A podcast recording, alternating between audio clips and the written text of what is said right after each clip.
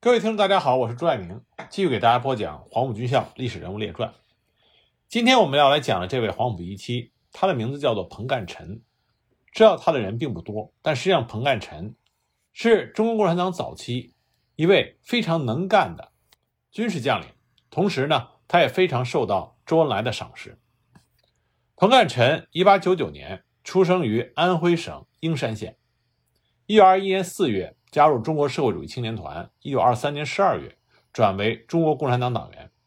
他是中国共产党早期非常杰出的革命活动家，在南昌起义里边，他担任过卫戍司令兼公安局局长，同时还担任过中共中央军委委员等职务。他在学生运动、工人运动、统战工作和武装斗争等方面都做出了重要的贡献。但是他的事迹呢，长期湮没无闻。后来还是在党中央的关怀下，他的事迹才开始见诸于世。一九五零年，周恩来曾经致书给英山县的一位烈士父亲，在信中他就说：“彭干臣先后同学，亦为国牺牲。”一九五六年夏，陈赓大将把彭干臣的儿子彭伟光送到了中南海紫光阁，周恩来和邓颖超亲切地接见了他。邓颖超当时就满含深情的。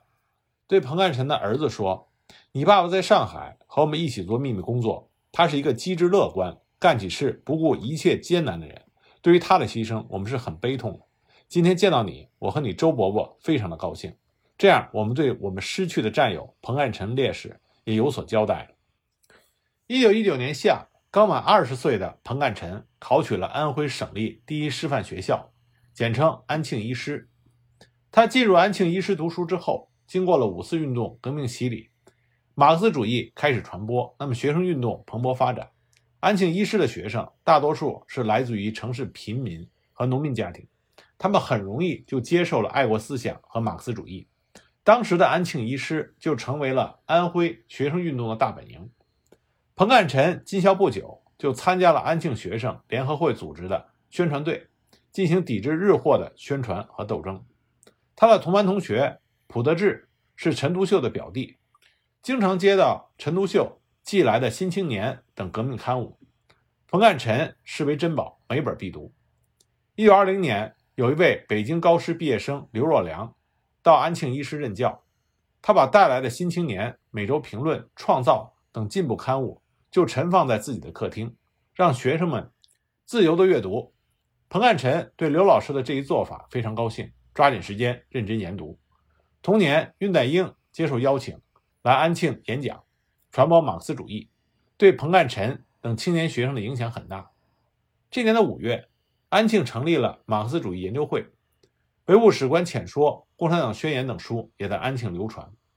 彭干臣在马克思主义的教育下，在革命斗争的实践中迅速地成长起来，成为安庆学生运动的骨干分子。一九二一年四月。蔡小舟主持召开了社会主义青年团组织成立大会，彭干臣、舒传贤、许继慎等四十多名青年首批加入了安庆社会主义青年团。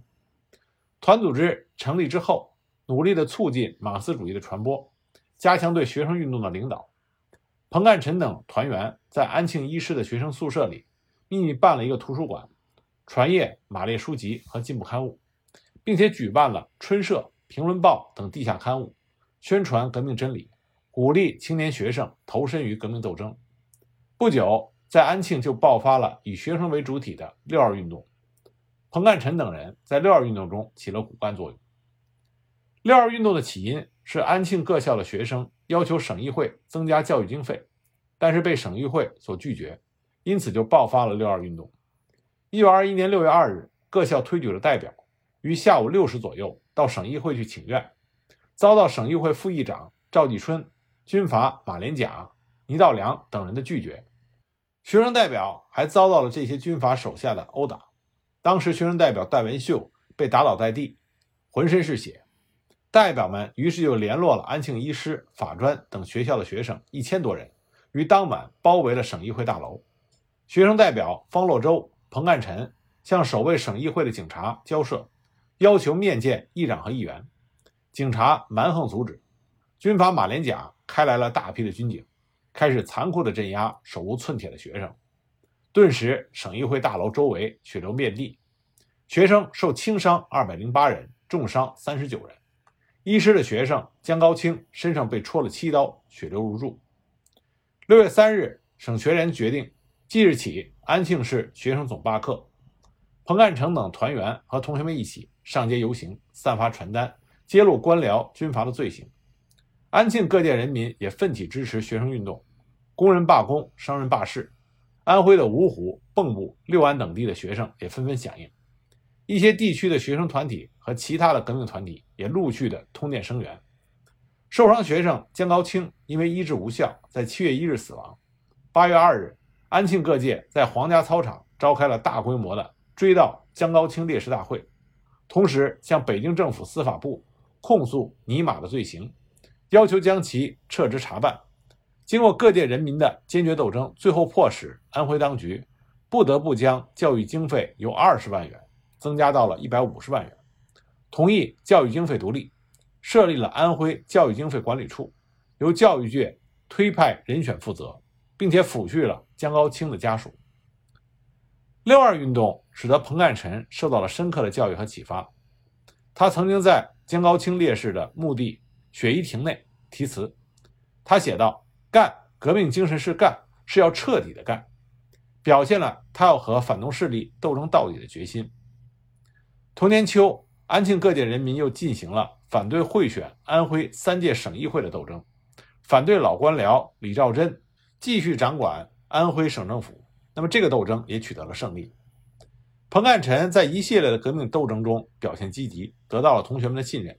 在一九二二年秋，被选为省学联委员。一九二三年，当二七惨案的消息传到安庆之后，以安徽省学生总会为主。联合了教职员联合会、商会等，组成了安徽各界二七惨案后援会，在皇家操场召开了有数千名学生参加了大会，发表了宣言。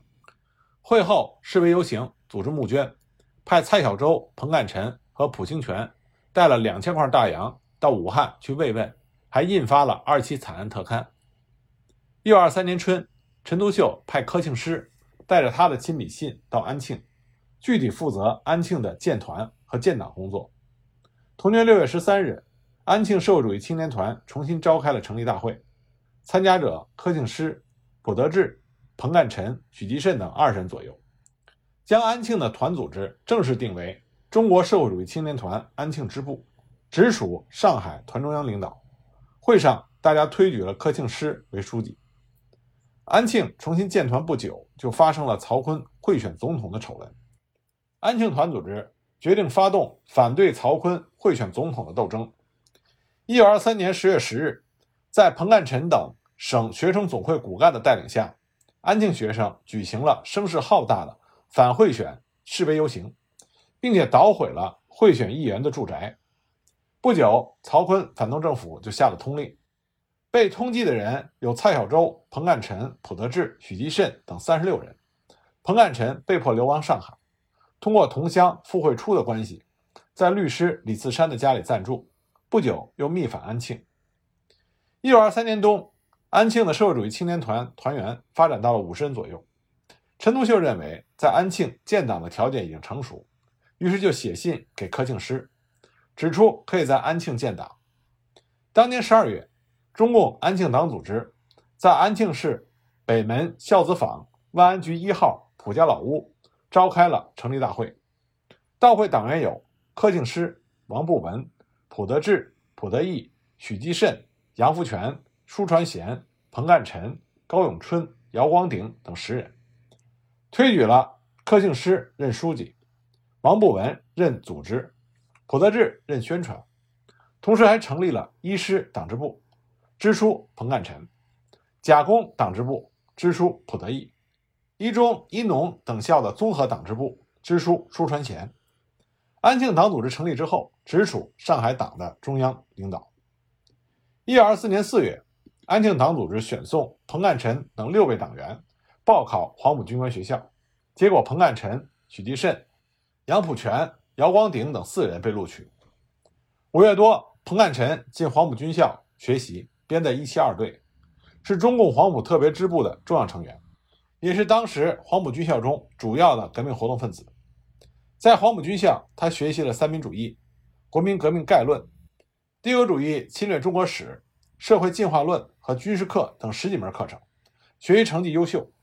在黄埔军校学习期间，他经常给一些同学、同乡同志和朋友写信，介绍黄埔军校的学习、战斗生活，热情地动员他们报考。在彭干臣和其他几位黄埔学生的影响下，安庆、英山等地的中共党员、社会主义青年团和革命青年踊跃地报考黄埔军校。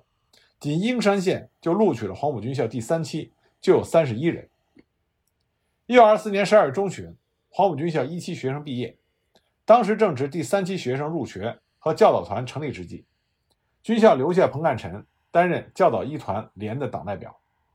这个时候，黄埔军校内以共产党人为代表的左派势力和国民党的右派势力之间的斗争日益尖锐。彭干臣是蒋先云领导的青军会的骨干之一。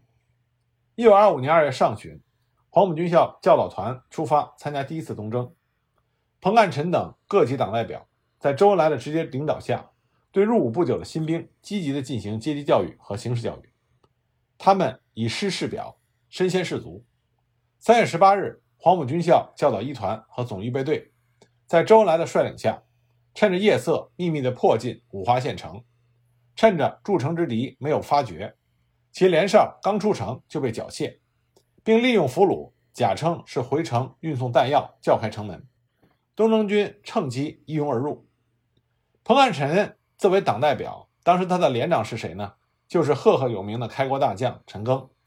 他们两个人率领全连士兵勇猛冲杀，在短兵相接的激烈战斗中，彭干臣等人以墙为垒，向敌攻击，敌人负隅顽抗，彭干臣的一个手指头被敌人的子弹击断，他全然不顾，率领战士向敌猛攻，追杀残敌，直至战斗胜利。彭干臣在东征中的表现。屡立战功，连连晋级。后来，彭干臣的一位同学因为他断了手指而惋惜。彭干臣爽朗地说：“革命诚非易，断指何足惜？留得头颅在，可为党效力。”五月份，东征军回师广州以后，党中央决定派彭干臣赴莫斯科东方大学学习。六月上旬，他来到上海等候出发。在滞留上海期间，党中央派他参加了上海工人运动的领导工作。当时上海的五卅运动正在迅猛发展，党派彭干臣和王景东等人到吴淞机场组织和发动工人运动。当时吴淞机场还没有工会组织，彭王二人为了尽快的打开工作局面，他们就住吃在工人家中，以上海总工会和全国铁路总工会的名义印发传单，在工人中宣传革命思想。不久，他们就创办了工人义务夜校，彭干臣任校长，王景东、顾瑞博任教员。他们通过创办夜校，为组织工会、发展党员创造条件。八月份，彭王介绍吴淞机场的工人孙金川入党。同年九月五日，吴淞机场成立了沪宁铁路工人协进会，中共党员孙金川被推为工人协进会的委员。不久，孙金川根据党的指示。多以沪宁铁路工人协进会的名义，领导吴淞机场的工人连续举行了两次罢工斗争，并且取得了胜利。后来，这批工人在第三次上海工人武装起义中成为了主力军。十月份，彭干臣从上海出发，赶赴苏俄。十一月到达莫斯科，进入东方大学。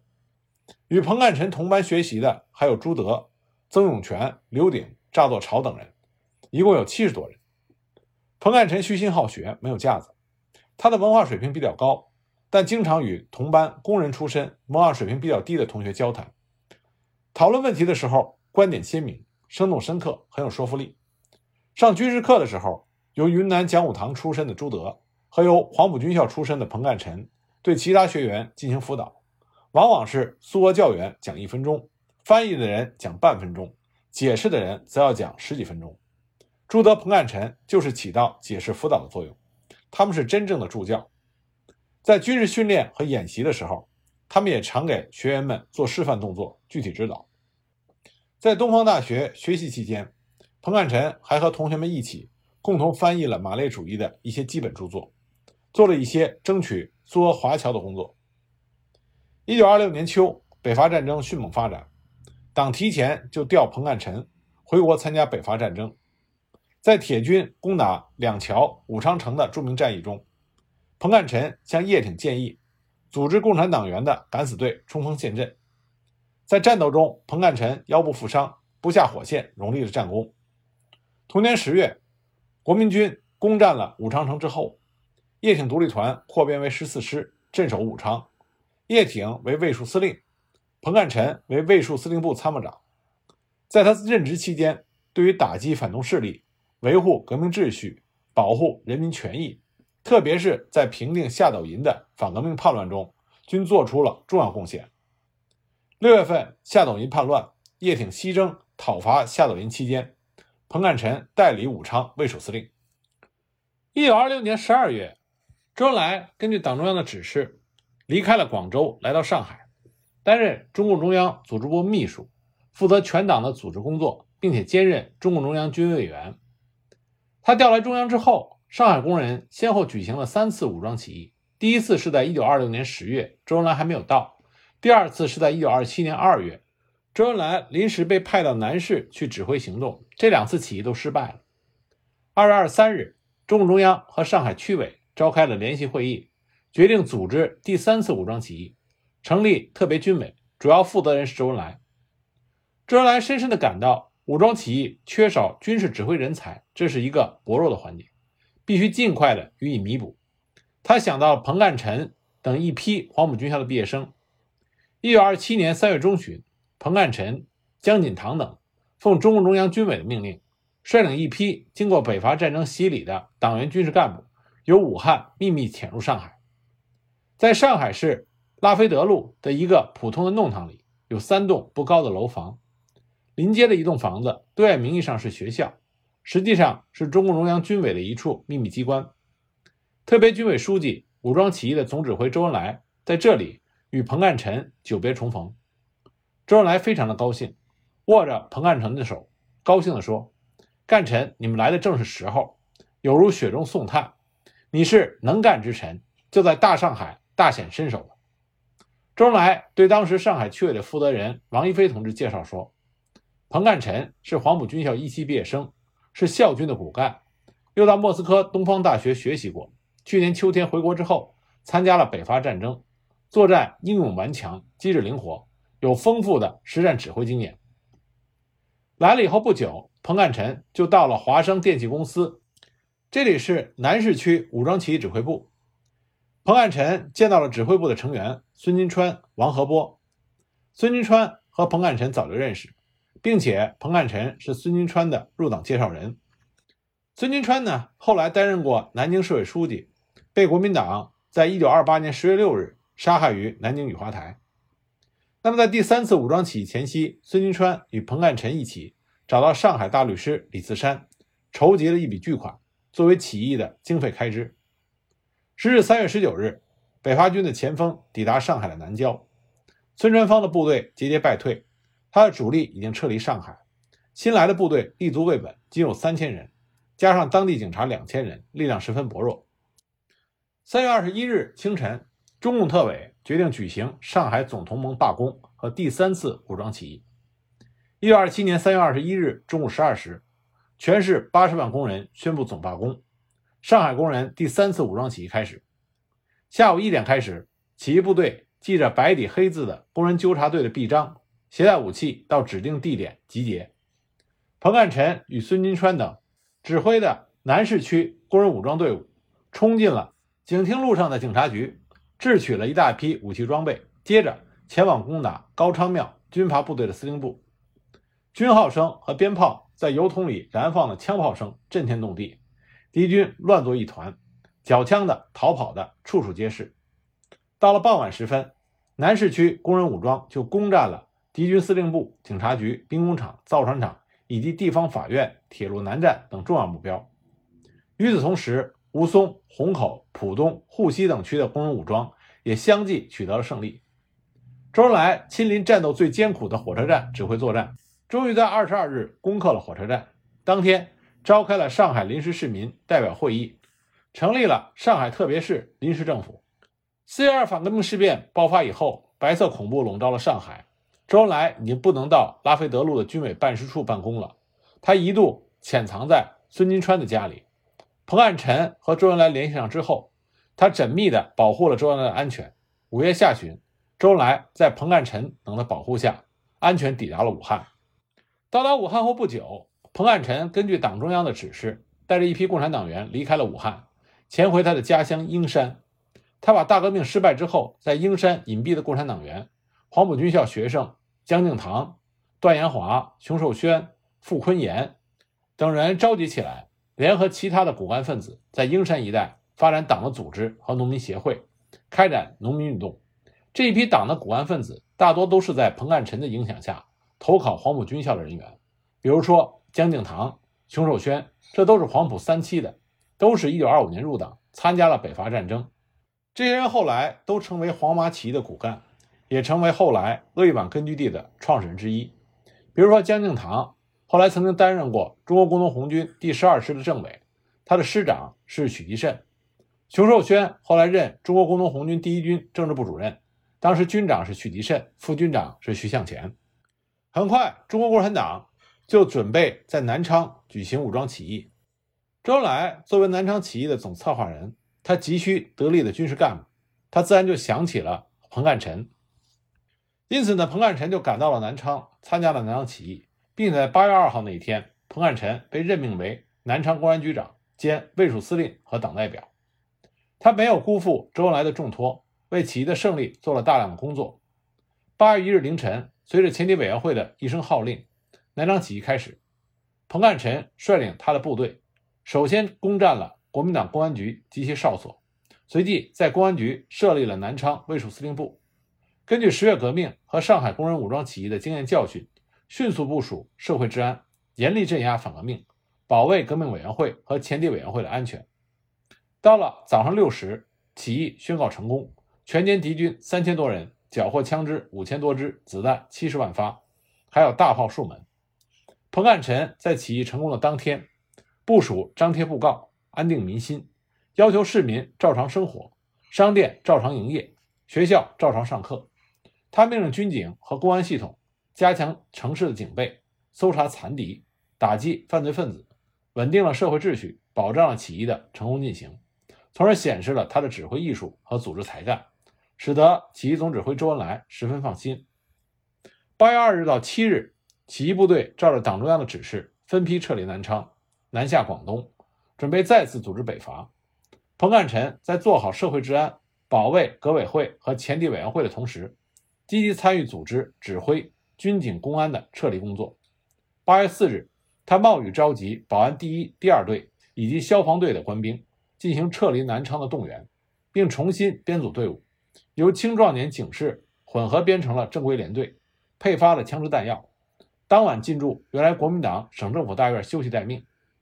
当时曾任南昌起义特务连副连长，后来成为开国中将的唐天际，在一九五九年发表的《难忘的行程》中写道：“起义后，部队南下，向广东进发。八月六日，最后一批起义部队撤离南昌。卫戍司令彭干臣要我留下，了解一些敌人的情况，并设法与袁州的毛泽东同志带领来参加起义的一千多武装联系，同时交给了一封与省委联系的信。他们就走了。”一九八一年七月三十日的《北京晚报》记者采访唐天际中将，写了八一前夕忆南昌一文，更加详细的回忆了他与彭干臣在南昌分手的情景。撤离南昌的军事行动，彭干臣负责的是殿后工作。在起义部队南下途中，前敌委员会决定成立第十五军，任命刘伯承为军长，彭干臣为师长。后来，新中国的开国中将郭化若当时担任营长。一九八六年七月九日。他写信回忆他在1927年8月在汕头的参谋部与师长彭干臣会面的情况。他是这么说的：“彭干臣比我年岁稍大，瘦长的身材，可能比我还高些，英姿勃发，涵养可亲。”那么在起义部队南撤的途中，周恩来得了重病，发了高烧，也是彭干臣带着师部的军医来给周恩来诊脉和治疗。不过很快，起义军主力失败，十五军最终也没能正式成立。南昌起义失败之后，彭干臣几经周折，一九二七年十二月，他到达了上海，藏身在他的老相识李次山大律师的家中。一九二八年，中央委派中央军委委员彭干臣协助军委书记周恩来工作。也就在这一年，李自山将他的义女江先云介绍给彭干臣成婚。在国民党实行白色恐怖的上海，坐落在艾文义路和麦特赫斯托路交叉的地方，有一栋三层的红砖楼房，装有两扇大铁门。在大铁门的右侧，在一九二九年春夏之交，挂出了一块长方形的大铜牌，铜牌上刻有“武汉蜂蜜公司上海蜂蜜经理处”的字样。从外表上来看，这里好像是洽谈蜂蜜生意的地方。他们的经理呢，叫做黄春山，大家尊称为黄大老板。其实，这个蜂蜜经理处是中共中央军委书记周恩来租用一位犹太人哈同的房子，用来举办军政干部训练班。这位黄大老板不是别人，正是彭干臣。在彭干臣来上海之前，周恩来被选为中央政治局五人常委之一，实际上是中共中央的主要负责人。彭干臣奉周恩来的指示，参加中央军委的工作。一九二九年八月，中央军事部长杨殷、江苏省委军委书记彭湃、中央军委委员严昌仪等同志，因为叛徒的告密而被捕。英勇牺牲之后，周恩来亲自兼任中央军事部部长。并且增补了彭干臣和李硕勋、李超时为军委委员。周恩来十分重视苏区红军和白区秘密工作的指导。他在与苏区红军联系中得知前方缺乏军政指挥人才，所以就决定于1929年春夏之交开始举办中央军政干部训练班，并且指示军委委员彭干臣以黄大老板的身份开办封闭经理处为名，具体主持训练班的工作。彭干臣的夫人江先云以老板娘的身份做掩护，负责训练班的警戒和交通工作。中央军政干部训练班每期一二十人，时间一个月。到一九三零年四月止，一共举办了三期。当时白色恐怖严重，敌特暗探时常出没于这一地区。为了遮人耳目，确保训练班的安全，彭干臣根据周恩来的指示，采取了一切可以想到的措施，加强保密和保卫工作。比如说。学员进班都经过严格审查，由地下交通秘密送入学习班。学员在学习期间一律禁止外出，禁止与外界联系，也不得进入楼底的客厅和黄大老板的卧室。学员毕业之后，由党的秘密交通直接送到事先安排好的旅馆，静候地下交通来接送出上海。